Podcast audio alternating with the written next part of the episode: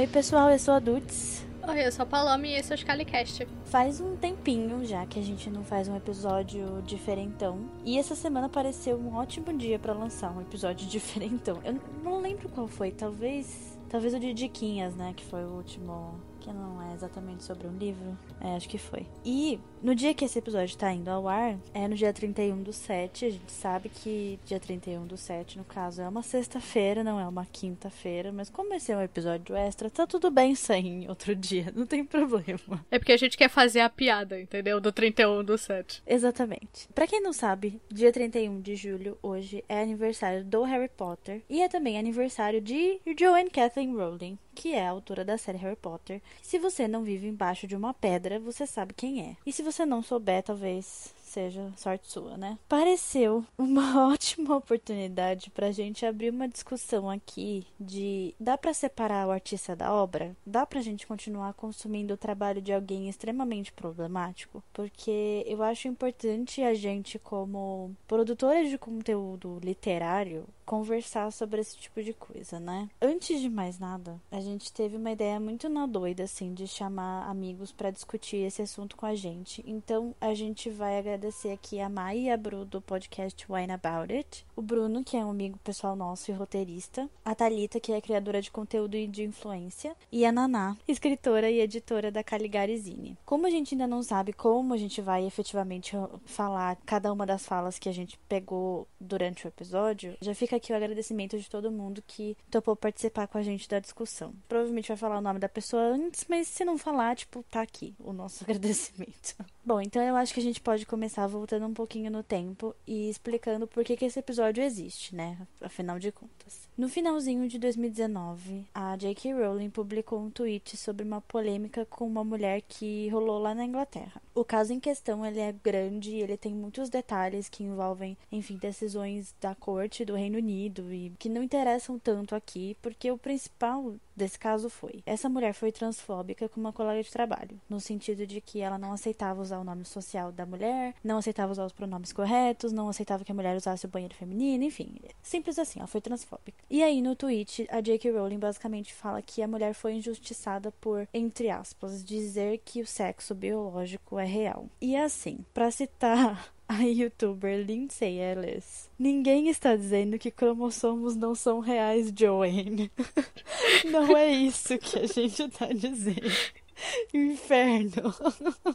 Eu acho ótimo que ela trata como se ninguém tivesse tido aula de biologia na escola e a gente não soubesse. A gente tá sendo idiota de propósito. No caso, parece que ela tá sendo idiota de propósito, né? Porque não é possível que você quer ser ignorante. Exatamente. Você escolhe deliberadamente ser ignorante. Parabéns. O que rolou nesse tweet de 2019 e em alguns tweets que ela deu like ao longo de 2018, e, e talvez até antes, porque a gente não foi procurar, né? Tipo, eu não fui procurar, mas deve ter coisa de antes. Deve ter coisa de antes, porque quando as pessoas descobriram os tweets de 2018, todo mundo ficou chocado. E aí a equipe dela disse que foi um momento de meia-idade. Do tipo, ela é muito velha para saber como é que usa o Twitter. Então ela sem querer deu like nesse tweet, mas ela não quis dar like nesse tweet. O que na época dava para passar. Assim, você fala, ah, realmente, né? Foi sem querer. Acontece. Mas olhando em tudo que ela fez até agora, acho que não foi tão sem querer assim não é mesmo? Exato. É, tipo, sabendo que a gente sabe agora, dá pra ver que não foi sem querer. Dá pra ver que foi a opinião dela mesmo, foi endosso real. Isso tudo ele tava meio que esquecido ou acobertado porque era só like, né? Então você só via se você entrasse na, na pasta de likes dela, na abinha de likes no Twitter. É, não é uma coisa que aparece, pelo menos naquela época, né? Hoje em dia já aparece na timeline dos outros quando você dá like num tweet. Mas naquela época não era assim. Então você só via se você entrasse na aba de curtidas dela. E aí, quando as pessoas entraram lá, era um show de horrores, né? Então, além desses tweets e o que ela vem escrevendo sobre o pseudônimo de Robert Galbraith, sobre o qual a gente vai falar daqui a pouquinho, é um problema muito mais fundo, especialmente no Reino Unido, que são as TERFs. Então, assim, TERF não é um xingamento, TERF é uma sigla para Trans Exclusionary Radical Feminism Feminism, que em tradução livre seria feminismo radical que exclui pessoas trans. Esse tipo de feminismo ele é muito grande no Reino Unido por algum motivo que deve ter uma razão histórica, mas que eu não vou atrás porque eu não quero passar raiva. Mas basicamente é uma vertente transfóbica do feminismo. E trocando em miúdos, a JK foi transfóbica e ela continua sendo transfóbica. Imediatamente isso foi reconhecido pela comunidade fã de Harry Potter, né? Que possui decência o suficiente para saber que transfobia não é aceitável. E isso fez um barulho. Se você tá na internet, você sabe. E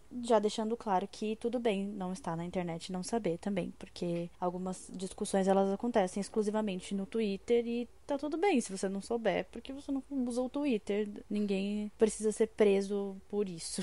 tá tudo bem. Corta para 2020, saiu uma coluna num site em inglês, eu imagino, cujo título traduzido seria Opinião. Já deixando claro que é uma, a opinião de um colunista e não a opinião do jornal, mas enfim, às vezes é mesmo. Criando um mundo mais igual pós-Covid-19 para pessoas que menstruam, que era basicamente um artigo falando sobre educação sobre menstruação, para educar as pessoas sobre, enfim, a menstruação no geral. E caso você nunca tenha pensado nisso, homens trans têm útero. Se não todos, uma grande maioria. Algumas pessoas elas não querem tirar o útero fora e tá tudo bem. E aí, num tweet, a J.K. Rowling basicamente debochou disso, insinuando que as pessoas esqueceram que a palavra mulher existia para designar pessoas que menstruam, que na verdade não foi esquecimento, foi só inclusão de pessoas trans pela pessoa que escreveu o artigo, né? Eu tava falando esses dias que eu tô fazendo um curso da Federação Carioca de Futebol e na primeira palestra a mulher fala assim: futebol para mulheres ao invés de futebol feminino. E eu fiquei pensando que isso também é um jeito de você incluir pessoas trans, né? Futebol de mulheres. É isso? Eu fiquei pensando muito nesses termos que a gente pode usar para incluir pessoas trans e que não dói nada, sabe? Não vai cair o braço de ninguém. É, eu acho também muito idiota a visão dela. Ah, eu vou falar que só porque você, pessoa que sangra, né, todo mês, faz de você uma mulher. Mulheres que não menstruam e mulheres trans, eu sinto muito lhe dizer. é, exato, essa discussão existe também. De, de pessoas falando assim, né, mas tem mulheres que, enfim, foram designadas mulheres ao nascer que não tem útero, por, sei lá, N motivos. Porque precisou tirar no procedimento cirúrgico, tipo, sei lá, N motivos. Você também tá dizendo que essas mulheres não são mulheres. É, é basicamente isso que você tá dizendo. É, e também, né, antes de você menstruar, você obviamente não é mulher, entendeu? É. Você é uma coisa, eu sinto lhe dizer. Você é outra parada. Você vira depois. Ai, que ódio. É muito burro, porque assim, ela tá sendo transfóbica porque ela quer, entendeu? Porque tem todas as outras coisas Sim. que não estão ligadas à menstruação, que fazem da pessoa mulher. E aí ela fala assim: não, você menstrua, você é mulher. As outras pessoas, eu sinto muito lhe dizer. Por que, que você gosta de ser idiota? Faz, faz de propósito, né? Parece que gosta. Porque na hora que ela fez o tweet, falando, eu sei que tinha uma palavra para isso. É claramente você querendo fazer uma piadinha, sabe? Porque você podia ficar ficar quieta. Você podia ler e pensar, que coisa, que jeito de escrever. E ficar na moral. Exato, Só que ela exato. quer dar opinião sobre umas paradas que não tem nada a ver com ela. Sim, e é aquilo que as pessoas falam, tipo, não necessariamente sobre a transfobia, mas assim, sobre ser intolerante no geral. Que parece que hoje em dia as pessoas elas se sentem muito mais confortáveis em ser racistas e transfóbicas publicamente. As pessoas não têm mais medo de, de ser horrível em público. Não tem mais isso. As pessoas não querem mais esconder que elas são horrorosas. Porque porque elas sabem que tem um bando de pessoa que vai apoiar ela, né? Exatamente, ela sabe que tem quem abrace isso. Até porque essa vertente que exclui as pessoas trans do feminismo, ela é grande no Reino Unido, né? Então ela sabe que tem muita gente no Reino Unido, pelo menos, que vai apoiar as coisas que, que ela tá falando. O argumento dela é sempre sobre o tal do sexo biológico, né? E que ignorar isso era ignorar a realidade das mulheres no mundo inteiro. Talvez ela tenha esquecido, ou só não queira saber que mulheres trans são as pessoas que mais morrem no mundo todo todo e as que mais sofrem violência, né? É uma coisa que ela deliberadamente escolhe não enxergar, né? Ela usa um argumento como se ela fosse muito esperta e ela estivesse revolucionando o pensamento humano, que é assim, gente, vocês já pararam para pensar que se sexo não existe, não existe atração pelo mesmo sexo? Ah, não. ah, não. Ai, Joanne. Joanne, Joanne. O que, é que eu faço com você, menina?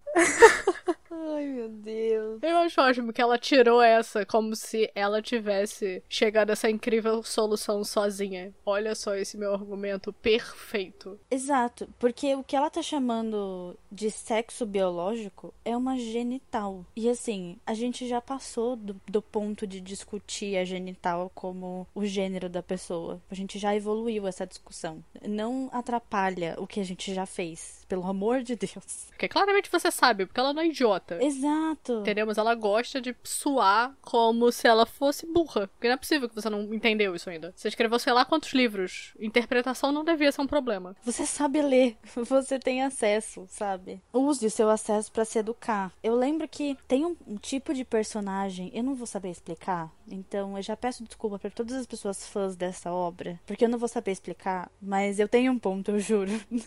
tem um tipo de personagem na obra do Philip Pullman que, pelo que eu entendi, chama Demon, mas é Demon com uma grafia diferente. O ponto é que na história, esse personagem, esse Demon, ele é sempre um reflexo, uma projeção da pessoa e é sempre do gênero oposto. E aí alguém perguntou para ele o que acontecia quando uma pessoa era não binária. E aí a resposta dele foi: Eu não sei, eu acho que eu preciso ler mais sobre isso. Essa é uma ótima pergunta. Não é porque ele já escreveu daquele jeito no livro que ele não vai se educar sobre essa questão agora. Entende o que eu quero dizer? Tudo bem que ele não tenha pensado nisso na hora que ele estava escrevendo, porque isso podia não ser uma discussão naquele momento. Mas é muito diferente você só ignorar e você realmente chegar no Twitter e falar assim: É, realmente, eu acho que eu preciso ler mais mais sobre, porque eu não pensei nisso na hora. Não mata ninguém, sabe? E é claramente uma coisa que ela podia fazer, porque ela não entende sobre. Ninguém aqui entende 100% sobre questões de gênero. A gente se informa, a gente vai atrás, a gente se educa. É isso, é para isso que a internet existe. Ela deliberadamente escolhe não fazer isso e viver nesse delírio preconceituoso que ela vive. É porque tudo bem falar que você não sabe. Ninguém sabe tudo. Uhum. A gente não tem que ter medo de virar e falar não sei. E aí, se uma pessoa vira para você e fala: olha, essa coisa que você falou é um pouco preconceituosa. Então, olha aqui a explicação dessa situação. Você fala: desculpa, agora eu já aprendi, não faço de novo. Tá tudo bem. É isso. É isso. É só você ouvir a pessoa. Tudo bem. Agora que eu já sei, não faço de novo. Só que uma coisa é você ouvir e aprender com aquilo e seguir e parar de machucar as pessoas. E outra coisa é você deliberadamente saber que você tá fazendo uma coisa errada e continuar fazendo. Sim. Você sabe que existe outras outras pessoas que têm uma visão diferente da sua e você escolhe invalidar todas aquelas visões porque você quer estar tá certa e você não quer aceitar a evolução do ser humano, a evolução das, discuss das discussões das pautas de gênero. Você quer ficar presa num mundo em que você ainda está discutindo gênero como se você fosse uma feminista sufragista, sabe? Como se você tivesse que defender o seu direito de poder trabalhar. E não é mais assim. As conversas já evoluíram, mas parece que ela ainda tá presa em, sei lá, 1920, sei lá, de quando é o sufragismo. Gravando o episódio pensando, será que eu posso ser processado por isso? Enfim. Além disso, para quem não sabe, a J.K. escreve uma série de livros policiais com o pseudônimo Robert Goldberg, que diz muita coisa, já que a gente é um podcast de livros de crime e a gente nunca nem encostou nesse livro. Exatamente, pelo amor de Deus. O que, enfim, não é um problema ela ter um livro com um pseudônimo. O problema é que existe um moço chamado Robert Galbraith Heath, que foi um psiquiatra, que disse que fez uma conversão de gay bem sucedida usando estimulação cerebral, que é basicamente tortura. Se vocês não estão entendendo, essa pessoa ela existe. Ela existiu com este nome. Sim, é uma pessoa real que fez isso. Exato. Robert é um nome bem comum. Se você tivesse escolhido sem querer, tá tudo certo, meio mundo é Robert. Mas Goldberth não é um sobrenome, não é Jones, sabe? não é Smith. O nome dele não é John Smith. Então fica muito difícil você pensar que na hora que ela digitou lá no Google, tipo, Robert Goldberg, não foi a primeira coisa que ela achou. Porque agora, quando você digita, a primeira coisa que você acha é ela. Mas eu duvido que tivesse sido antes. Exato. Não, com certeza não foi. Até por um motivo de publicidade, assim, eu imagino que quando você vai escolher seu pseudônimo, né, você pesquisa, porque é sempre bom você ter certeza que você não tá escolhendo o nome de uma pessoa que já é muito famosa, alguma coisa assim. É, ou sei lá, um sobrenome nome que é uma patente. É, uma coisa que pode dar merda no futuro, sabe? Você pesquisa. Então eu duvido que ela não pesquisou, ou se, pior ainda, ela não achou esse senhor e falou: Nossa, eu vou usar o seu nome, porque ele já tá morto, tá tudo bem. O que é assim, é meio assustador de pensar, mas ficaria surpresa? Não. De jeito maneira. Duas coisas muito importantes. É bom a gente dizer que a associação que a gente tá fazendo é uma suposição. Foi só uma, uma pesquisa que existiu de uma pessoa que tem este nome. E a gente tá aqui passando para vocês. A gente não tá dizendo que ela escolheu o nome por causa disso. A gente tá dizendo que existe essa pessoa com este mesmo nome. E dois, se você é uma pessoa gay e você é muito sensível, não vai procurar sobre este cara. Tudo com relação a essa história é um show de horrores. Isso tudo foi a gente falando só sobre o tweet, sobre pessoas que menstruam. Tudo isso foi só um tweet. O que vem a partir daí é só, é só horror, é só um show de horrores. É só mais transfobia, é ela curtindo o tweet falando que remédios antidepressivos são preguiçosos. Tweet que insinua que falar sobre gênero com crianças e com jovens é uma forma de terapia de cura gay. Esse não é um episódio sobre transfobia, não é um episódio sobre cura gay e sobre por que é errado. Primeiro, porque é absurdo a gente ter que discutir que transfobia é errado em 2020. E segundo, porque a gente quer chegar em outro lugar com esse episódio, que é o título deste episódio que você viu aí no seu feed de podcast, que é A Morte do Autor, ou dá para separar o artista da obra? A gente quer responder essa pergunta, basicamente. E aí eu acho que a gente pode começar com as nossas opiniões pessoais, porque afinal de contas, tudo isso aqui é baseado no que a gente acredita. Menos essa parte toda sobre a J.K. Rowling, porque isso é fato, isso de fato aconteceu. Você tem matérias na internet, vocês podem procurar. Amiga, eu te pergunto, qual é a sua relação com Harry Potter hoje, agora? É uma coisa muito complicada para mim, porque Harry Potter significou muita coisa desde que eu sou pequena. Então é uhum. muito muito difícil eu virar e falar, ah, eu vou esquecer que Harry Potter existiu e eu vou seguir a minha vida, porque eu, como um bando de criança, começou a ler por causa de Harry Potter. E começou a gostar de ler por uhum. causa de Harry Potter. E se Harry Potter não tivesse existido, será que eu ia ter gostado de ler como eu gostei? E eu ia terminar fazendo a faculdade de letras que eu fiz? É complicado uhum. colocar isso numa caixa e dizer que foi uma fase da minha vida e acabou, é isso. A quantidade uhum. de coisas que eu ganhei, a quantidade de experiências que eu tive tive, pessoas que eu conheci por causa disso, é muito difícil para mim falar, eu vou jogar todos os meus livros no lixo e é isso, Harry Potter morreu. Uhum. Não sei, é muito complicado. Eu todo dia vou lá e eu e meu namorado, porque a gente é brega, a gente toma café com as nossas canequinhas de Harry Potter que combinam. Eu tenho minha roupa da Sonserina, eu uso. Não é uma coisa que eu consigo só falar, eu vou jogar tudo fora. E é isso, mas para mim é muito complicado ainda ter algum tipo de relação com a J.K porque eu fico pensando, quando eu era pequena, se tivesse me falado assim, ah, JK vai vir pra Bienal, eu teria me matado que nem uma louca para poder correr pra Bienal e ter um autógrafo da J.K. Rowling. Total, total. E se me falassem hoje que a J.K. vai vir pra Bienal amanhã, eu ia falar, bom pra ela. E eu ia cagar. Good for her. Problema dela. Eu não ia fazer nenhum esforço. Então, pra mim, é difícil apagar o livro e seguir a vida, sabe? Eu não gosto uhum. da J.K. Rowling, obviamente, depois de todo esse Eu também não gosto de todas as coisas que ela escreve. Por exemplo, tipo, os livros policiais dela, aquele outro negócio que ela fez, que eu esqueci completamente o nome, mas teve outro livro aí que ela fez, Morte Súbita, eu acho que é o nome. Sim, e tem aquele outro Icabod alguma coisa, né? É, que isso é novo. Não faço nem a menor ideia sobre o que seja, porque nem olhei. Porque assim, não me interesso mais por, pelas coisas além que ela faz. Então, eu comecei a perceber que eu não gosto da J.K. Rowling como escritora, em geral. Eu gosto de Harry Potter. Sim, faz sentido. Ela teve essa uma ideia e eu gosto dessa uma ideia que ela teve. Não é separar completamente ela da obra, mas é muito mais fácil eu entender que eu não gosto dela, tipo, de todos os trabalhos que ela faz, eu gosto de uma ideia que ela teve. Como eu aposto que tem um zilhão de pessoas no mundo que são horrorosas, mas você não pode dizer que tudo que elas fazem é um lixo. Porque todo mundo tem, tipo, um lado ruim e com certeza todas as pessoas ruins também têm um lado bom. Então é complicado. É isso que eu tô tentando dizer. Eu não sei se passou a ideia certa que eu queria passar, mas é isso. Entendi. Eu concordo e eu discordo com várias coisas, porque, enfim, somos pessoas e discordamos de coisas, não temos a mesma cabeça conectada. É, que bom. E tá tudo bem. Exato.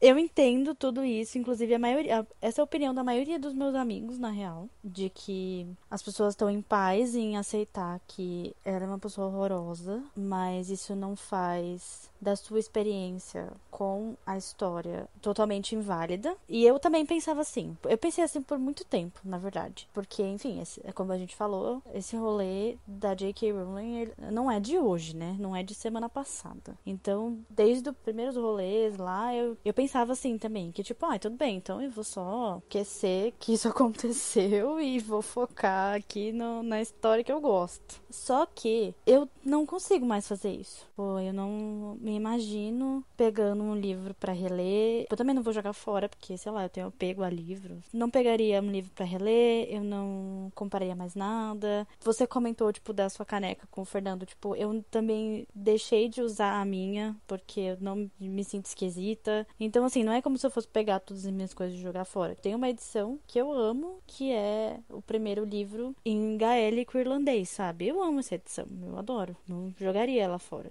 Eu comprei ela em 2017, então faz muito mais tempo do que essa treta toda. Enfim, eu não me vejo mais por exemplo, assistindo os filmes. Eu também não me vejo, não fico mais confortável assistindo filme. Esses dias eu tava almoçando e tava passando, tipo, Animais Fantásticos. E aí eu comecei a me sentir mal, assim, comi rápido para sair da sala, porque eu não queria fazer parte daquele momento, sabe assim? Eu comecei tendo a mesma opinião que você, mas agora para mim é muito mais difícil. E eu sou do time que, ok, foi muito importante para mim, eu fiz várias coisas por causa disso, mas isso foi parte de uma fase da minha vida que agora eu vou fechar essa caixinha e eu vou seguir em frente. É isso. Eu acho que o que a gente vai concluir aqui neste, nesse episódio é que não existe uma resposta certa. Eu acho que é importante deixar isso claro, né? É, eu acho que é muito difícil a gente falar que uma pessoa tá certa e outra pessoa tá errada, porque tem uma coisa em comum que a gente acha. E que é realmente que a J.K. Rowling está completamente errada. E isso é muito importante. Neste ponto, que é mais importante as pessoas concordarem, a maioria das pessoas concorda. Então, eu acho que é, é isso mesmo. Você concorda que ela foi uma velha transfóbica? Sim, então tá ótimo. tá tudo bem. Porque eu acho muito difícil você virar ao, mesmo, ao mesmo tempo que a J.K. vira e desmerece a existência de um grupo de pessoas, que é uma coisa que eu nunca gostaria de fazer, eu não quero virar e invalidar a experiência de outra pessoa, sabe? Eu não quero virar para você e falar que, tipo, toda a experiência que você teve na sua vida tá errada e agora você tem que pegar ela e jogar fora. Sim, dadas as devidas proporções, né? É, obviamente, assim, nesse, nesse caso eu não quero virar e, e dizer para todo mundo que essa coisa que foi tão importante formativamente para você, você tem que, tipo, ignorar agora e jogar fora, porque eu acho muito complicado você dar uma ordem para alguém desse tipo, sabe? Você não pode agora excluir todo mundo. Não dá para você chegar para uma pessoa e falar assim: olha, você lê Harry Potter com 9 anos, mas você tava errado. Não tem nenhum cabimento, sei lá.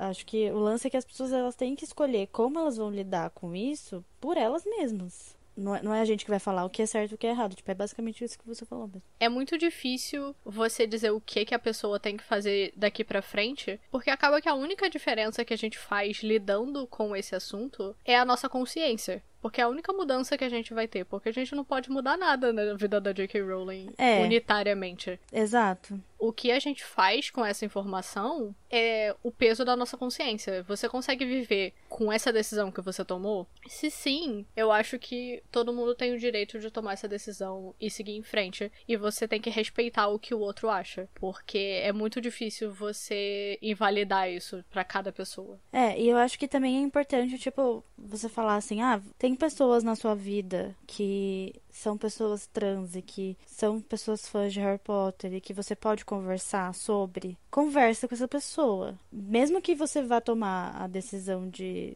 só continuar consumindo Harry Potter, o que tá tudo bem também, vai em frente, você faz o que você quiser da sua vida, mas assim, saiba as discussões. Pô, a gente não tá falando que Harry Potter é ruim, a gente tá falando que a autora foi transfóbica. Então, tipo, se você vai tomar essa decisão de continuar consumindo esse conteúdo, tá tudo bem. Mas entenda da onde está vindo, né? Eu acho que é, é importante também, porque tem muita gente que fala assim, ah, eu só vou ignorar esse assunto e vou continuar assistindo Harry Potter. E é muito diferente de uma pessoa que fala assim, é, eu vou continuar curtindo Harry Potter, mas eu vou me informar sobre transfobia. Eu não concordo, eu vou me informar mais sobre, mas eu não quero largar a minha série. Tipo, é diferente, sabe? Não, e é diferente também você virar e você ler Harry Potter e você falar Harry Potter é perfeito, não tem um defeito e eu vou defender ele para toda a minha vida. O que não é verdade. não é verdade. Que agora que você cresceu, você pode reler Harry Potter se você quiser, e você pode pensar e analisar o texto de forma crítica. E isso dá um gancho pro nosso próximo assunto, né? Que não é como se Harry Potter nunca tivesse tido nenhum problema.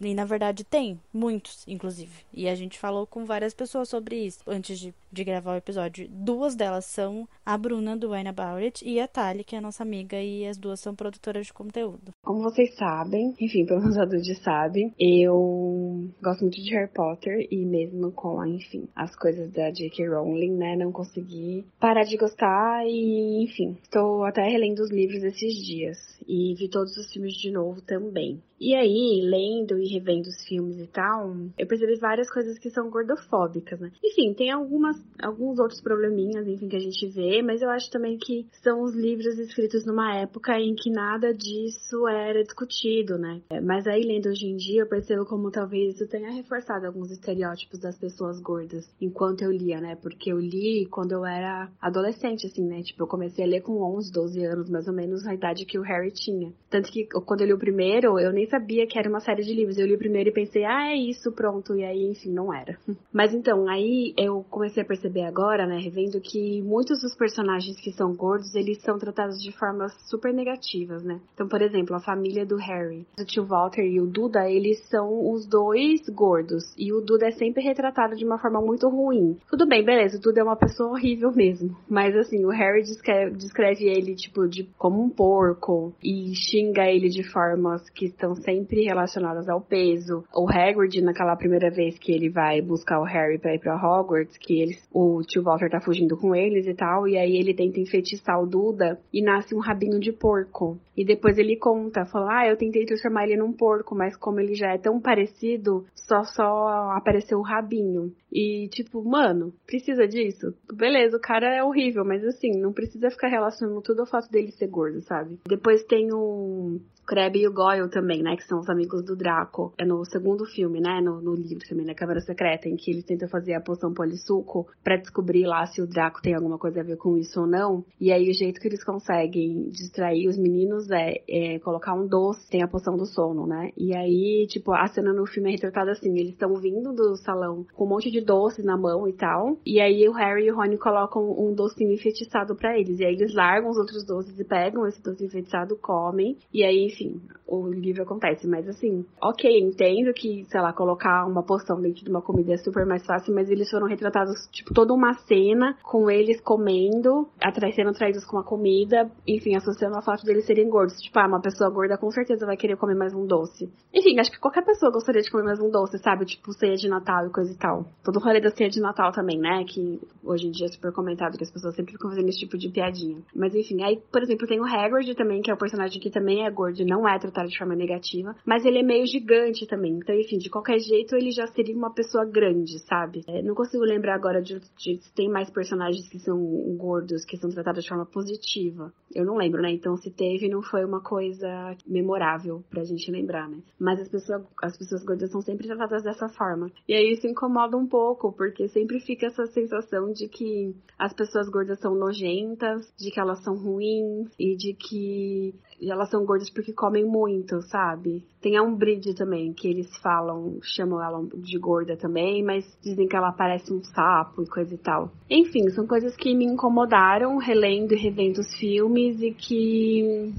eu acho que poderia ter tido algum tipo de reforço positivo, pelo menos, né? Entendo a questão da época e tal, não era uma coisa discutida e era uma coisa que na época super passou batida, porque talvez, assim, eu até concordasse, né, enfim, na época com essa visão, mas depois eu vejo como isso foi negativo, né? Porque eu cresci tendo essa visão que era sobre mim mesma, né? Então, assim, não é muito saudável, né? Gente, engraçado isso, assim, né? Porque quando eu li, eu nunca questionei isso. Porque eu fiquei, ah, é assim que pessoas gordas são representadas, né? Tipo, é óbvio que é assim. Não tem outro jeito de, de aparecer, ah, quer que o gordo seja principal no rolê, é? Não, é lógico que o gordo vai ser zoado e vai ser visto como, tipo, porcalhão porque come muito. Porque foi isso que foi costurado na minha cabeça. E aí eu falei, ah, normal. Não fiquei puta quando eu li a primeira vez e, e, e foi só agora, assim, que eu fui ver essa, esses pontos e ainda muito tipo, é, mas é assim que eu esperava que uma pessoa gorda fosse retratada, sabe? Agora, nossa, com certeza, quando eu for ler de novo, vai ser um sofrimento.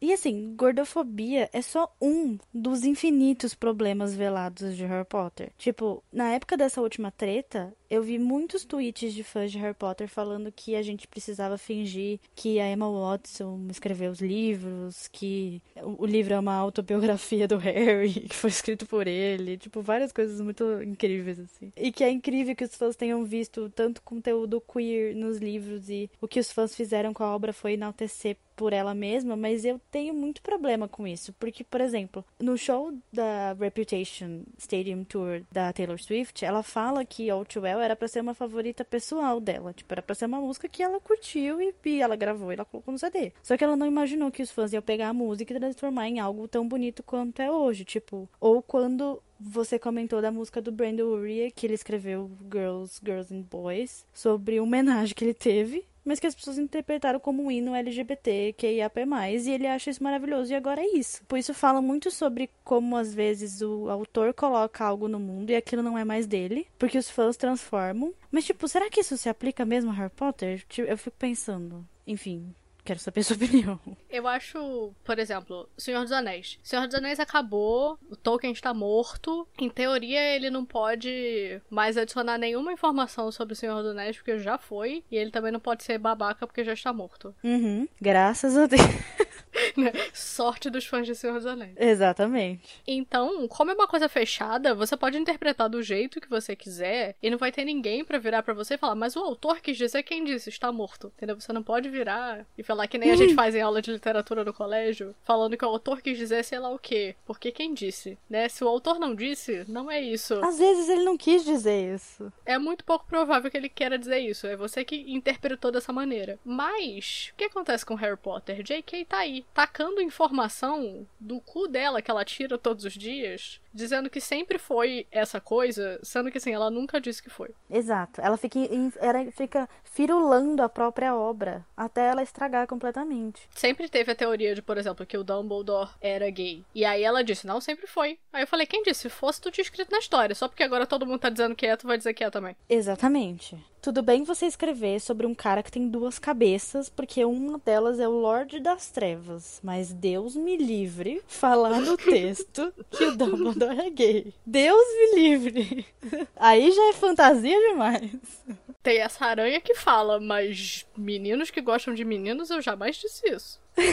que ódio. Parece que a JK, ela pensa assim: ah, o que, que vai agradar as pessoas? Então eu vou dizer que é. Sim. É sempre assim. Todo mundo tem essa teoria, então agora ela disse que era isso o tempo inteiro, porque ela é um gênio e ela pensou isso em 1993, sendo que ela não disse até hoje. Uhum. Tem coisas que eu posso aceitar que é uma interpretação dos fãs e agora que ela botou no mundo, é nosso. Então a gente vai interpretar uhum. do jeito que a gente quiser. Como muitas pessoas interpretaram esse caso específico do Dumbledore. Só que ela ainda tá viva para dar pitaco na história, entendeu? Ela não sossegue, fecha a história e fala: pronto, é isso que eu escrevi, a obra de vocês agora, o que vocês falarem, tá falado, entendeu? Na cabeça e no coração de vocês, é isso. Que foi o que aconteceu com o exemplo da Taylor e do Brandon, né? Sim. Eles falaram assim: bom, então é isso que vocês querem, é isso que a música é agora tá tudo bem, vamos seguir em frente. Mas eu acho que ela não faz isso só pro bem. Agora ela sente a necessidade de adicionar fatos insignificantes para tudo. Então a gente não consegue fechar Sim. a obra e falar a obra é nossa e a gente vai botar no nosso coração como a gente quiser, porque todo dia ela tá inventando uma nova novidade que não estava lá antes. É, eu não tinha pensado nisso. Tem como os fãs pegarem essa obra para eles se ela continuar mexendo. Está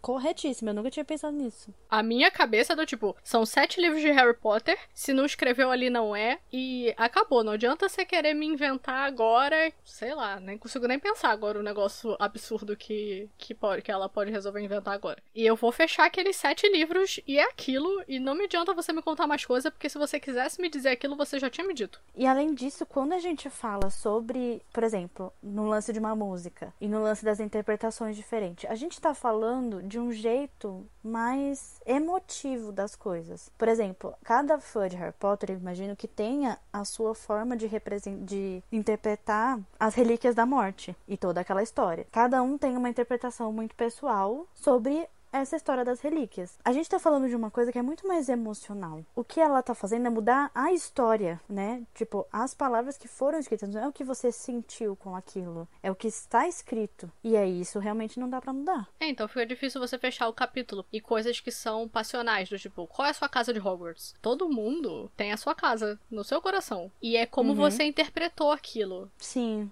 tinha uma linha, né, de raciocínio de cada casa, mas é uma coisa passional, entendeu? Por exemplo, Sonserinos são, em teoria, ruins. No meu coração, não é assim que se funciona. Então, eu posso me considerar Exatamente. Sonserina porque é assim que eu sinto. Ninguém pode dizer que eu tô errada. exatamente. Porque é uma coisa sua da emoção. E ela virar agora e falar: não, a Sonserina nunca existiu. Na verdade, foi um delírio coletivo de todos vocês. E que vocês não perceberam, porque no capítulo 5 de Prisioneiro de Azkaban, eu deixei essa dica dizendo que na verdade ninguém da Sonserina existia. Era todo mundo fantasma. Você não me dizer isso. Imagina. Ah, isso é muito uma coisa que ela faria, que ódio. Sim, porque foi o que ela fez com a Nagini no Animais Fantásticos. Ela falou: Nagini sempre foi gente.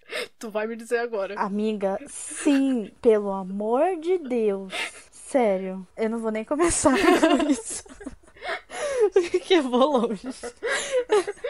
Enfim, e assim, tipo, do jeito que eu vejo, e especialmente com tantos artigos de pessoas. Eu falo pessoas marginalizadas, mas na verdade eu tô querendo dizer, tipo, pessoas não brancas, é, sei lá. Especialmente pessoas do Reino Unido, por exemplo, indianos, que tem muitos no Reino Unido. Falando sobre os problemas de Harry Potter, que vão desde homens gays falando sobre a conveniência dela de dizer que o Dumbledore era gay, né? Até uma representação dos duendes de Gringotts que é totalmente antissemita, né? Ou seja, é uma mensagem de ódio pros judeus. Será que eu quero que esse texto seja meu, sabendo que eu sei hoje? Não, sei lá, eu não quero nenhuma parte disso. Sabendo que essas interpretações elas são assim, sabe? Porque é a J.K. Rowling, então eu não posso pensar positivamente sobre essa pessoa, entendeu? Eu não acredito que ela faz as coisas sem querer. É, é, então, é, eu entendi o que você quer dizer. Que às vezes a gente reforça os estereótipos porque a gente foi criado assim. Eu tava falando com o Fernando o ponto dos Dursley, sobre eles serem gordos e isso ser bater no martelo, tipo, várias vezes. Mas isso é um estereótipo da classe média inglesa. A pessoa da classe média inglesa que é babaca, é- as pessoas ativamente chamam eles de pigs, porque eles são brancos e gordos, o que é um estereótipo horroroso É, e rosinha, né? Cor de rosa e tal. então é um estereótipo horroroso que com certeza foi usado por ela porque é um estereótipo. Então as pessoas do Reino Unido podem fazer esse tipo de interpretação. Fernando disse que fez esse tipo de interpretação quando leu. Foi isso que ele achou, que ela estava representando a classe média da Inglaterra, porque é assim que eles são vistos. O meu problema não é nem esse. O problema é que não tem uma contraparte, porque se ela só quisesse fazer uma coisa representando esse tipo de estereótipo, ela devia ter uma contraparte que mostra que não é um preconceito dela. Total. Todos os Total, personagens que ela fala que são gordos é do tipo, você é escroto e gordo. Sim. É um martelo que ela fica batendo nesse mesmo assunto. Então é difícil você virar e falar assim: ah, tem esse personagem bonzinho que é super maravilhoso e incrível e ele também é gordo. Mas isso, ninguém tá zoando ele porque ele é gordo. Isso não desmerece ele em nenhum momento. Então é só uma característica como qualquer outra característica. Mas você Uhum. vê durante todo o Harry Potter que ela só martela isso quando é uma coisa ruim. Então é muito Exato. Difícil eu virar e falar assim: ah, ela fez isso sem querer. Não fez. Não fez. Não, sem falar que, tipo, esse lance do estereótipo, do lance dos pigs e tal, é uma coisa do Reino Unido, ele até faria sentido com relação aos Dursley, que são pessoas horrorosas, se a gente não tivesse um arco da tia Petúnia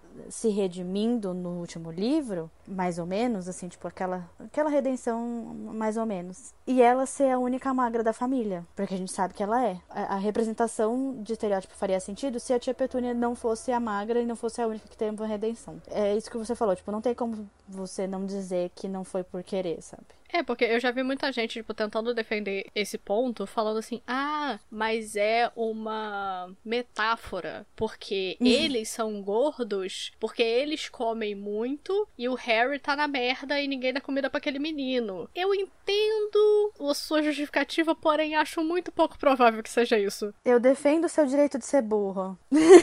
É a interpretação do leitor, entendeu? A sua interpretação é burra pra caralho, eu respeito seu direito de ser burro, mas eu acho muito pouco provável. É isso. Porque você tem que analisar o resto. Tá bom, eles é isso, e todos os outros. É, e os outros, exato. E o Crabbe Goyle. E a tia Guida. É isso. Tipo, você vai continuar nessa narrativa. Enfim, é... e aí a gente, a gente realmente começa a falar de artista versus obra e de morte do autor, né? Então a gente segue mostrando os áudios da Bru e da Tali, porque elas são perfeitas. Mas a gente também falou com a Mai, que apresenta o Wine About It com a Bru, com o nosso amigo Bruno, que é roteirista, e a nossa amiga Naná, que é escritora. É, eu acho que essa coisa do, do poder e da influência e do tempo, enfim, é um, o grande cerne de tudo isso, porque como a Lindsay falou no vídeo dela, que é muito bom sobre isso, é muito diferente você ter um autor que já está morto, quem ele foi durante a vida, o impacto que ele teve durante a vida, ainda pode e deve ser discutido, com certeza. Porém, quando a gente tem um autor, uma pessoa que está ativamente fazendo coisas em prol do que acredita que são coisas que machucam as outras, são coisas que vão contra os nossos valores, que vão contra a nossa identidade, que ferem pessoas, mas ferem pessoas, ponto, né? é muito diferente, assim, a gente sabe que na sociedade de hoje a gente tem dois poderes, o nosso dinheiro e o nosso tempo. Então, como que a gente tá usando eles, sabe? Ah, não, mas é porque eu quero me entreter e eu só quero é uma forma de escapismo. Tá, mas não existe nenhuma outra forma de escapismo que você consiga que alivie a, a situação que você esteja passando, sabe? É, é, o único jeito, porque eu acho que entra também numa questão da gente ser consciente do que a gente tá fazendo. Quando a gente só vai consumindo o que é entregue pra gente, entra num ciclo vicioso de sempre consumir as mesmas coisas dos os mesmos meios, com as mesmas histórias. E aí que a gente chegou nesse ponto em que 3% dos autores publicados no mercado editorial são autores não brancos, com recortes ainda menores, assim. Então, se a gente não tem consciência do que a gente consome, e por muito tempo eu acho que a gente fica preso em, em, achar que a gente não poderia exigir algo diferente. Acontece isso, as mesmas histórias são contadas, as mesmas pessoas continuam ganhando dinheiro.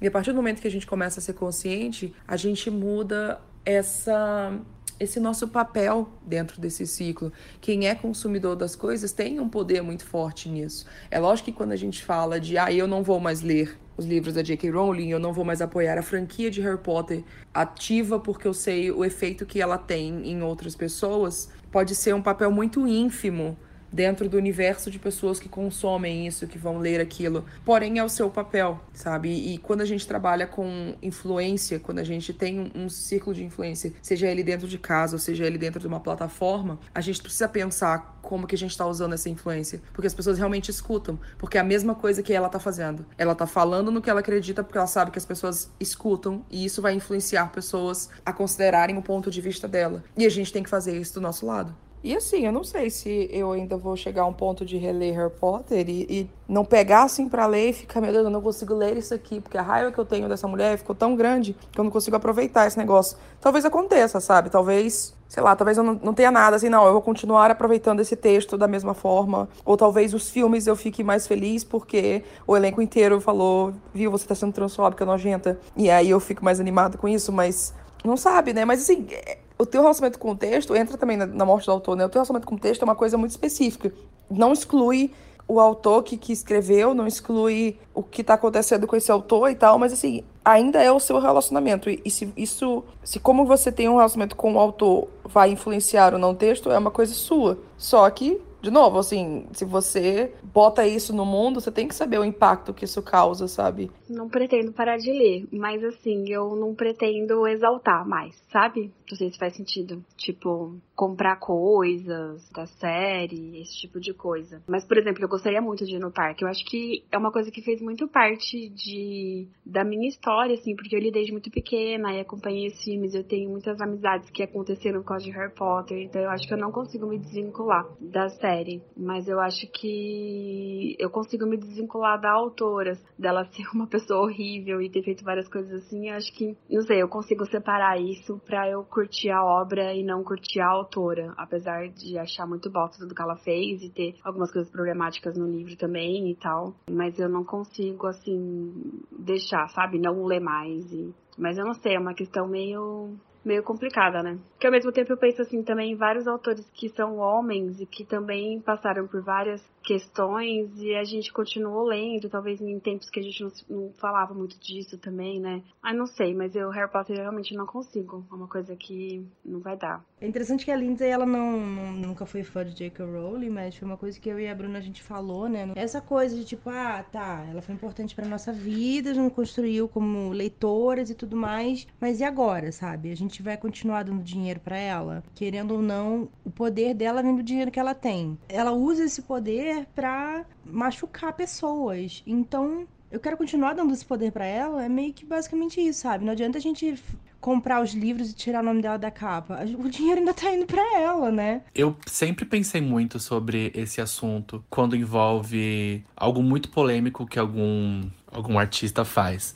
Eu acho muito complicado quando você diz que você vai separar o artista da obra. Eu acho que é uma coisa completamente impossível. Porque se o artista se envolveu em algum tipo de polêmica, ele não se envolveu sozinho. Não foi uma polêmica que ele, ele fez com ele, entende? Eu acho que sim, quando ele se envolve numa polêmica, é sempre envolvendo outras pessoas. Quando você diz que você vai separar o artista da obra, você vai continuar consumindo a obra daquele artista e não vai se importar com as merdas que ele faz vida, na vida real, você meio que silencia o grupo ou as pessoas que foram impactadas pela polêmica que aquele artista gerou. Imagina que a J.K. Rowling ela criou uma história que abraçou tantas pessoas de tantas formas durante tantos anos, porque era basicamente uma história que falava sobre preconceito, era uma história que falava sobre crescer, era uma história que falava sobre aceitação. Então, muitas pessoas se viram abraçadas por essa história. Eu fui uma delas. Embora eu nunca tenha sido muito fã de Harry Potter, a história sempre foi uma coisa que mexia muito comigo. E eu me sentia parte daquele grupo, né? O grupo dos rejeitados. Então você imagina que você cresceu com essa história e você cresceu muito grato pela pessoa que escreveu essas histórias. É, eu lembro que quando a gente foi assistir o último Harry Potter, o meu sentimento era um sentimento de gratidão pela J.K. Rowling ter escrito aquelas histórias e ter possibilitado que elas fossem adaptadas para o cinema. É, eu poder ter vivido tantos anos de tudo aquilo, sabe? Agora você imagina uma pessoa trans. A pessoa trans já tem todas as dificuldades possíveis impostas no mundo. Ela se apega àquela história porque ela cresceu com aquela história e para ela é tão importante quanto. E aí, um belo dia, a autora daquela história lembra do meu sentimento de gratidão? Então, a pessoa trans também tem sentimento de gratidão. E aí a autora diz que, então, eu não gosto de vocês, tá? Tá tudo bem você ser gay, tudo bem você ser lésbica, tudo bem você ser bissexual, tudo bem você ser agressor de mulheres, mas assim, trans é já demais. Trans eu não quero. E se você é uma mulher trans, para mim você não existe. Então imagina a dor que é ouvir isso. A gente não entende porque nós, como pessoas cis, a gente tem um lugar de privilégios, né? Independente da orientação sexual, nós temos um lugar de privilégio. Diferente de uma pessoa trans, que tá sempre numa, numa luta constante. Quando a gente diz que você vai continuar consumindo Harry Potter, assim, você consome porque se você quiser. Todo mundo, cada um é dono da sua própria consciência e pode tomar as suas próprias decisões, porque todo mundo é adulto agora. Mas mas eu acho muito difícil quando você diz que você vai separar o artista da obra, você vai odiar J.K. Rowling, mas você vai continuar dando dinheiro para ela e consumindo as coisas que ela fez, é, você simplesmente dá as costas para toda uma comunidade trans que foi ferida por esses por essas falas que ela teve. Se você quiser ficar no meio, você fica, mas se você vai decidir que você vai abraçar um lado, não dá para você separar o artista da obra, infelizmente, porque o artista é a obra dele. A J.K. Rowling é o Harry Potter, principalmente quando você fala de autor, né? A J.K. Rowling falou várias e várias vezes que ela colocou a vida dela no Harry Potter. Então, se você vai continuar consumindo, tenha consciência de que você está apoiando uma pessoa transfóbica, de certa forma, assinando embaixo com as coisas que ela que ela diz.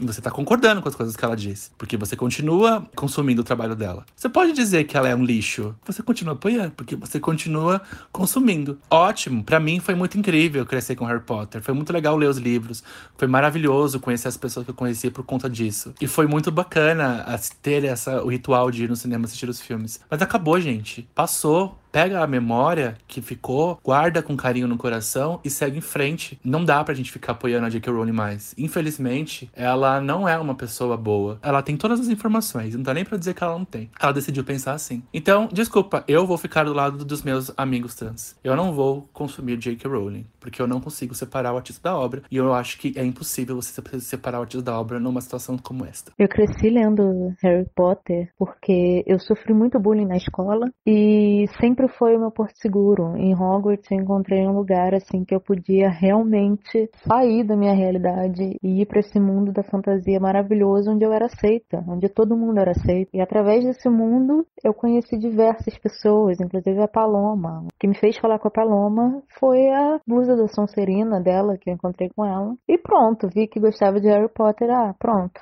Preciso ser amiga dessa pessoa. E eu acho isso muito bonito, essa coisa do fandom que tem a capacidade de unir todo mundo, sabe? E realmente fazer uma super família. E eu fico triste demais de ver a J. Karen, a J.K. Rowling, fazendo esses tweets que são claramente transfóbicos, se não de forma literal transfóbicos, já que na essay dela Turf Wars, ela literalmente dá a entender que ela tem medo de mulheres trans porque ela sofreu violência do marido. Coisas que não fazem sentido nenhum. Eu acho inadmissível, eu fico pistola, eu fico com raiva, eu não entendo como ela pode ter uma cabeça tão pequena tendo escrito um universo tão incrível. Eu não tô mais conseguindo lidar com Harry Potter por conta disso. Eu não aceito que Hogwarts, o lugar que sempre foi acolhedor, que o meu porto seguro, não aceite pessoas trans. Eu simplesmente não aceito isso.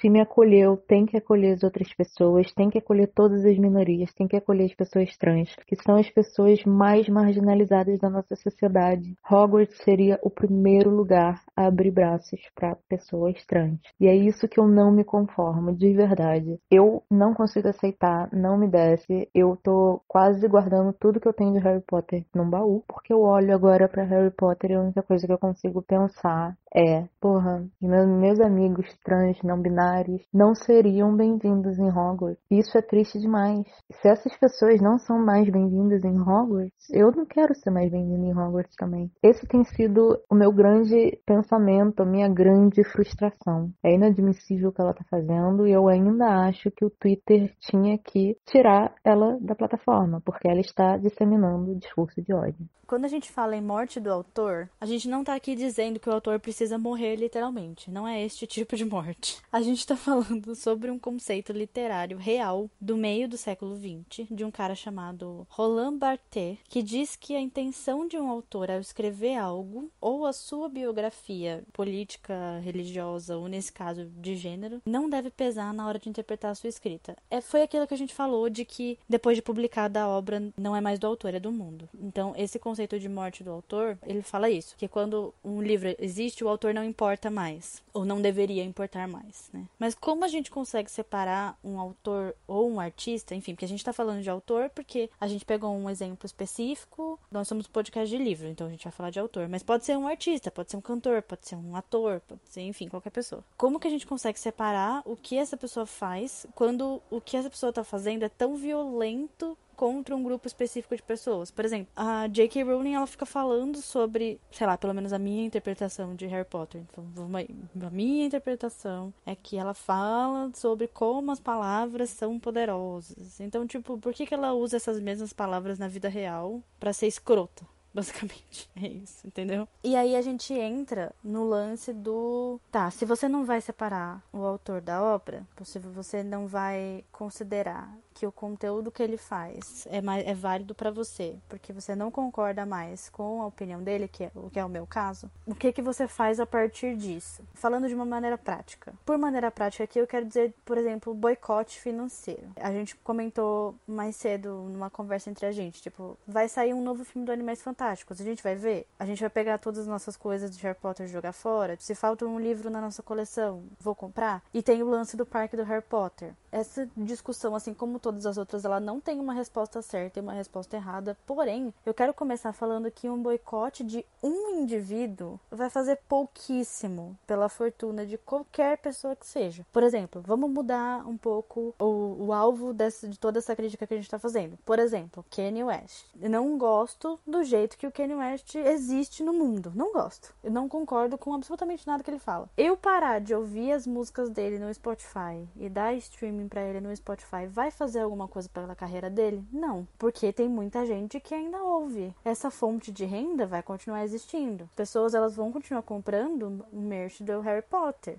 as pessoas que gostam. O que eu faço é com relação a mim só, com relação ao quão bem eu vou dormir à noite com a minha decisão. É Saiu uma matéria esses tempos aí atrás falando que as vendas dos livros da J.K. Rowling caiu depois de toda essa treta. Isso não importa mais, sabe? Porque, por exemplo, se são três pessoas que são responsáveis por tomar essa decisão se o J.K. Rowling vai ou fica. Se duas pessoas pararem e a terceira não parar, ela tá impactando essa decisão. Mas tem 7 bilhões de pessoas no mundo, sabe? Se eu parar de fazer uma coisa, não vai adiantar de coisíssima nenhuma. E também, se 10 mil pessoas pararem de fazer, não não vai adiantar coisíssima nenhuma, porque a J.K. Rowling já é milionária. Já foi. Sim, já foi. Isso já aconteceu. Assim, eu incentivo que você faça? Sim. Vou achar errado se você não fizer? Não. Porque na real, não faz diferença nenhuma. Então, vai só de você. Por exemplo, rolou uma polêmica que eu não vou entrar em discussão aqui, neste momento, porque esse episódio já tá muito grande, já tem muita, muita polêmica, muito processo que pode acontecer.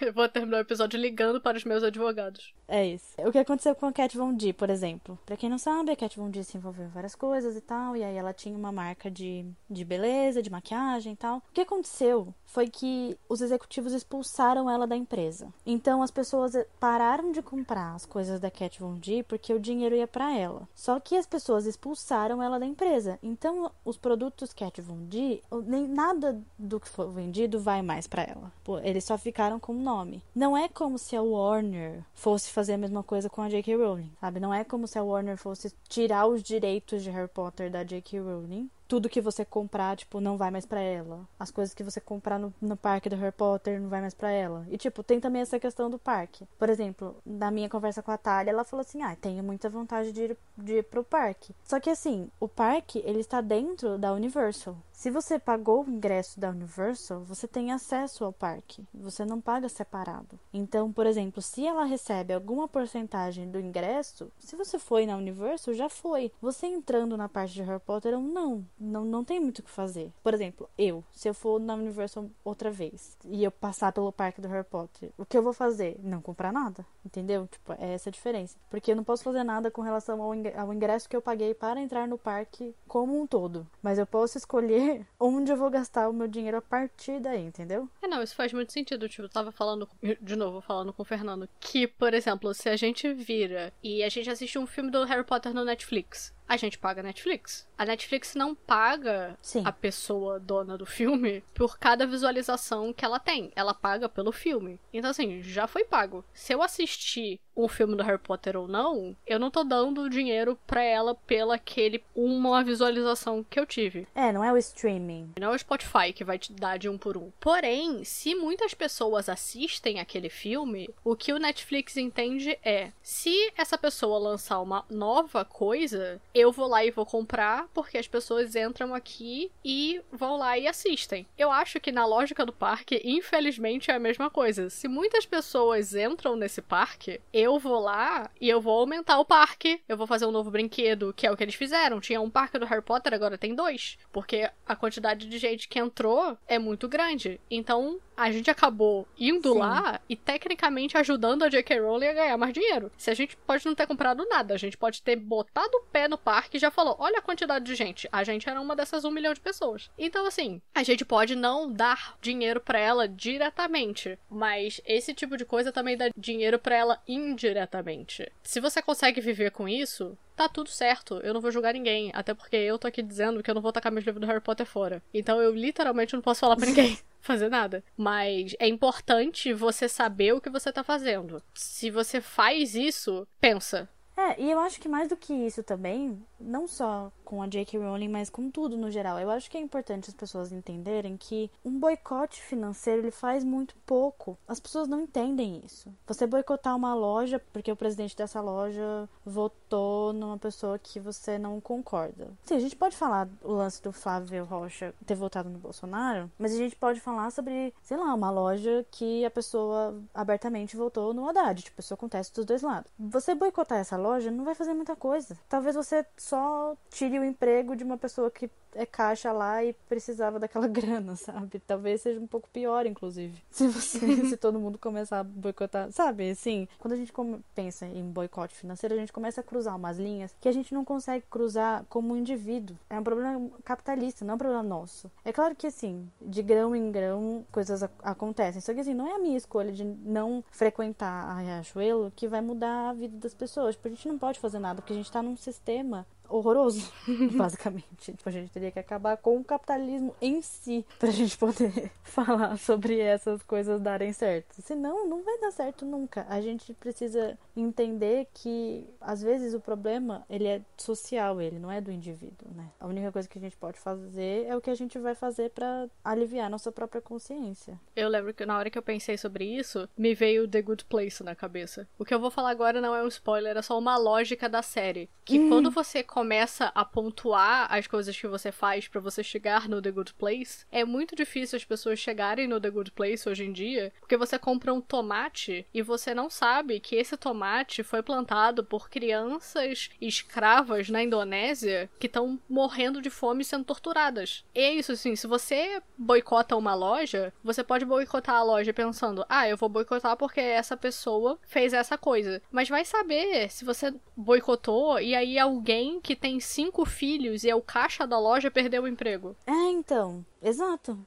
você tem que pensar em muita coisa para chegar numa decisão. E aí você já perdeu os seus pontos do The Good Place por causa disso. Pois é, sinto muito. É tipo, você não tá certo, você não tá errada, porque você tem duas opções. E as duas opções são uma merda, porque o mundo é capitalista e funciona com dinheiro. Tem pessoas e pessoas, Sim. porque se você vira e você fala assim: "Ah, eu vou nunca mais vou comprar um livro de Harry Potter, não vou comprar um ingresso de cinema, não vou fazer isso, não vou fazer aquilo". Tudo bem. Tudo bem. Mas agora é meio que tarde para tentar resolver, porque a J.K. Rowling já é milionária se hoje nada mais de Harry Potter foi feito, nada mais de Animais Fantásticos foi feito, a influência dela já foi adquirida e os um milhão de dinheiros que ela tem também já foram ganhos. Já está na conta dela. Pois é, então é muito complicado a gente tentar barrar uma coisa que já foi feita. Eu acho talvez mais interessante. Por exemplo, eu não posso dizer agora, eu falo assim, ah, se eu tiver um, um filho, eu vou falar para ele não ler Harry Potter. Eu não vou dizer que eu vou fazer isso. Talvez uhum. o que na minha cabeça faz mais sentido é eu dar esse livro do Harry Potter pra criança ler. Eu falei, lê esse negócio aqui. E aí depois eu viro para ele e falo, tá vendo X, Y e Z? Tá errado. Você Exato. abre uma discussão sobre o assunto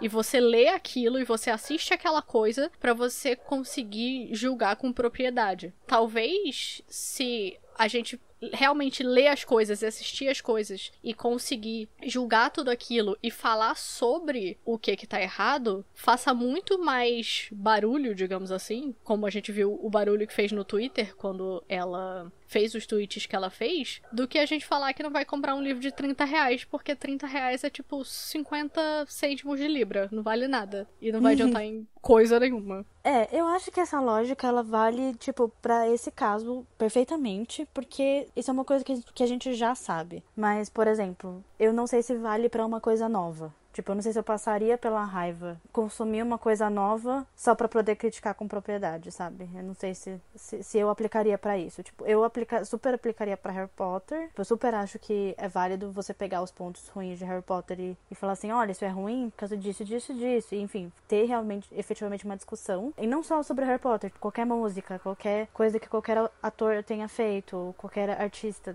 Pegar essa coisa do artista e discutir por que, que isso é errado mas eu não faria isso com uma coisa nova no mundo. Por exemplo, se a J.K. Rowling lançasse outro livro de Harry Potter, ou, por exemplo, com um novo Animais Fantásticos. Tipo, eu não vou consumir esse conteúdo só pra dizer por que ele tá errado. Eu vou só não consumir esse conteúdo, sabe? Eu acho que é isso que eu quero dizer. Tipo, é fácil a gente fazer isso com Harry Potter porque já existe, a gente já leu, tipo, isso já aconteceu. Mas fazer com uma coisa nova, talvez eu não faça, assim. Eu já passo raiva o suficiente com as coisas que já existem na minha cabeça.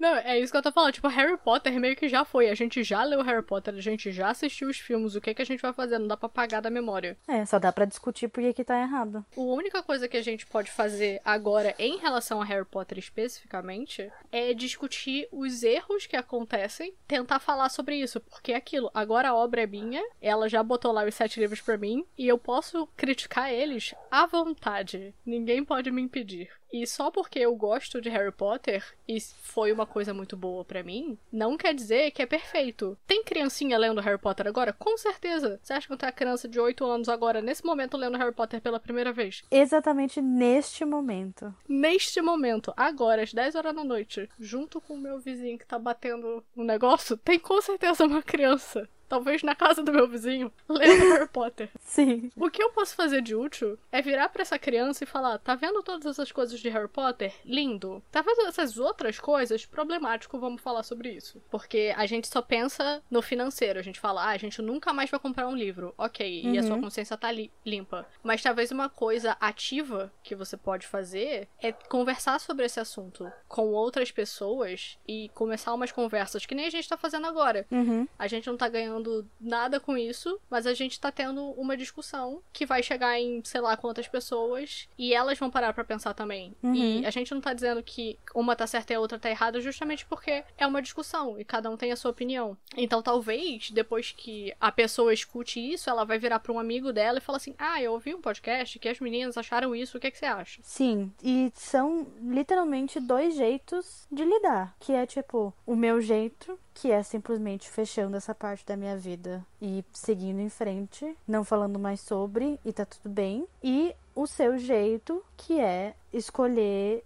levar essa conversa adiante, explicando todos os erros do, do que tá acontecendo. O que eu acho que é super válido e as pessoas que fazem isso têm muita paciência, eu não tenho.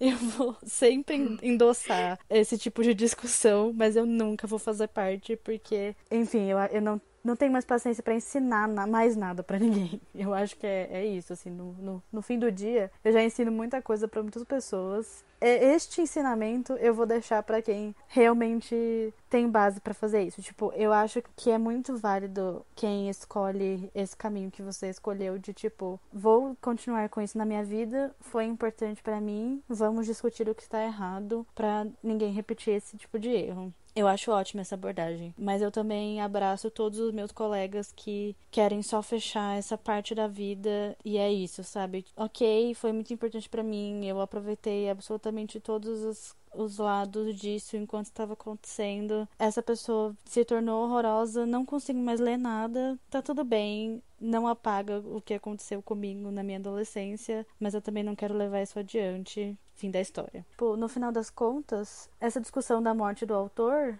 ela não tem nenhum certo e nenhum errado. A gente já está meio que estabeleceu aqui que não dá para fazer a lógica de morte do autor, porque o próprio autor não deixou a, a obra morrer. Tipo, é, é, é, aqui já não dá nesse caso específico. Eu acho que para essa pergunta não tem uma certo e nem errado, né? É, eu acho que o que você pode fazer é o melhor para a sua saúde mental. Sim. Como é que você deita a sua cabecinha no travesseiro de noite? Nada que a gente faça vai mudar coisíssima nenhuma. Então, o que te deixa feliz é o que você faz. Desde que você concorde que a J.K. Rowling é uma belíssima de uma babaca, eu não vou brigar com você por nenhuma decisão que você tome em relação a Harry Potter. Desde que você saiba que mulheres trans são mulheres e que pessoas não binárias são válidas, você pode ler Harry Potter todos os dias da sua vida até você morrer. Eu não me importo. Eu me importo com a discussão grande que está acontecendo. Em resumo, faz o que seu coraçãozinho mandar e tá tudo certo. Faz o que você ficar mais confortável fazendo. Seja discutindo os pontos, seja ignorando que a obra aconteceu e fechando esse capítulo da sua vida. Em resumo, é isto. Se você ouviu até aqui, este é o resumo da conversa. Parabéns. Agora, se vocês quiserem dar a opinião de vocês, de repente vocês têm uma terceira opinião, vai saber, que junta uma coisa com a outra, ou exato. uma coisa completamente diferente do que a gente falou. Conversa com a gente no Instagram e no Twitter e no nosso e-mail, que é scalicast.gmail.com. E a gente vai gostar muito de saber o que, que vocês acham, principalmente dessa situação que é tão complexa e não tem resposta, como tanta gente gosta de Harry Potter. Tão legal ver as diferentes opções que a gente tem, desde que a gente concorde com uma coisa em comum, que é respeito coleguinha. É só isso. É, é só isso. Se você consegue respeitar a memória de personagens que não existem, você consegue respeitar Seres o humanos. gênero do coleguinha do lado. e conta pra gente, você parou de reler Harry Potter ou não? Fica aí a pergunta. Vamos fazer essa enquete no Twitter. Bom, então é isso. Semana que vem a gente tem episódio de novo. A gente tá muito episodeira, muito podcaster. Muito podcaster. É isso. Vai ser um mês muito cheio, um mês da gente falando muito. Lidem com isso. Sinto muito. Eu não vou me arriscar a adivinhar qual vai ser o episódio da semana que vem. É desventuras. Eu tô com um calendário aberto de desventuras. Então é isso. Então a gente se vê semana que vem. Fique em casa se você puder ficar em casa. Se você for sair, use máscara. Cuide da sua saúde mental. É isso. Até o próximo episódio, gente. Tchauzinho. Tchau!